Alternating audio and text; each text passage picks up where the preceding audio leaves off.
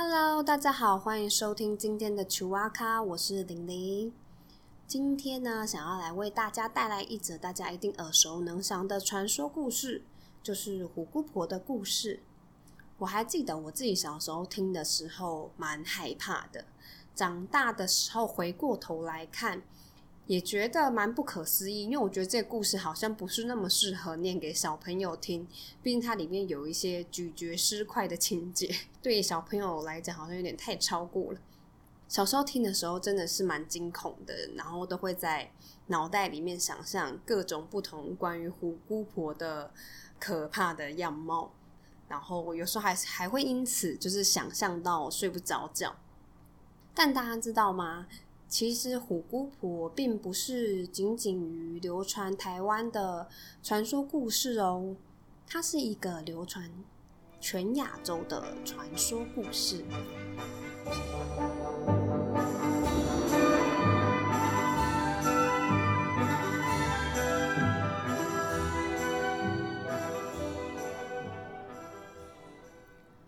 关于虎姑婆的故事呢，其实流传着许许多多不一样的版本，但大致上的故事呢，帮大家复习一下，就是在说一只老虎为了要修行，它需要吃小朋友才能完完全全的变成一个人，所以它就下山要找小孩来吃，刚好呢寻觅到了一处屋子里只有一对姐妹的人家，于是呢，它就变成姑婆的模样。骗小孩开门，并且进到了屋子里去。睡到半夜的时候呢，虎姑婆就吃了妹妹，发出咀嚼的声音。姐姐听到了之后，就问姑婆在吃什么。那那时候，虎姑婆是骗姐姐说她在吃花生，并且还丢了一只妹妹的手指头给姐姐。姐姐镇定的假装要上厕所，躲到了门外的树上。等到虎姑婆要吃它的时候，她机警的要求虎姑婆烧给她一锅热油，并要求虎姑婆要将热油掉到树上给她，然后她要自己跳到锅子里面炸完，然后再给虎姑婆吃。当虎姑婆把热油掉到树上之后，姐姐在虎姑婆闭眼睛、张开嘴巴，然后再把热油淋到虎姑婆的喉咙里面，虎姑婆就因此上身了。这是一个呃，大家可能比较常听到的版本。虎姑婆的虎，大家有想过是哪一种老虎吗？虎姑婆的原型其实是源自于华南虎，那华南虎又有别名叫做厦门虎、中国虎或是南中国虎。那顾名思义就是一种中国的老虎啦。那它也算是一种亚洲的特有品种。华南虎呢，为什么是虎姑婆的原型呢？因为华南虎相较于其他的老虎，它的身材算是比较小，然后身形比较修长，且腰部的地方跟人类的女性其实有点像，它的腰部的地方比较凹，然后比较有线条，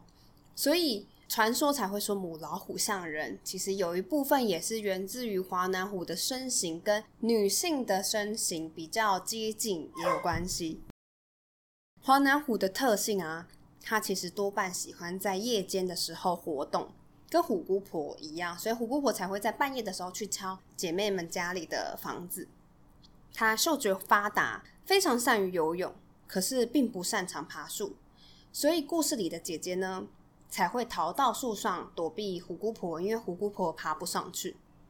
华南虎的主要栖息地也遍布在大概中国南部的森林里面。所以，如果你去翻阅的话，在呃中国南方的民间故事或是文献当中，都有关于华南虎的记载。那史书里面也曾经有记载关于虎患的一些呃相关的历史。那虎患就是老虎会去攻击村庄啊，攻击人，甚至攻击呃村民们饲养的家禽。我个人不负责任的猜测，就是我觉得虎姑婆的。啊，原型可能就是从虎患，然后慢慢、慢慢、慢慢演变而来的。而台湾的虎姑婆故事是源自于台湾汉人族群内的一个民间故事，所以应该应该也是来自于中国啦。但光是在台湾自己的虎姑婆的故事版本就有超级超级多种。根据一位德国学者在一九六七年到一九六八年台北市古亭区的访查，就访查到两百四十一种不同版本的虎姑婆的故事，